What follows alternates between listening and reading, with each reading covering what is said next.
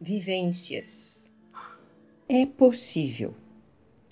Só acontece para quem merece.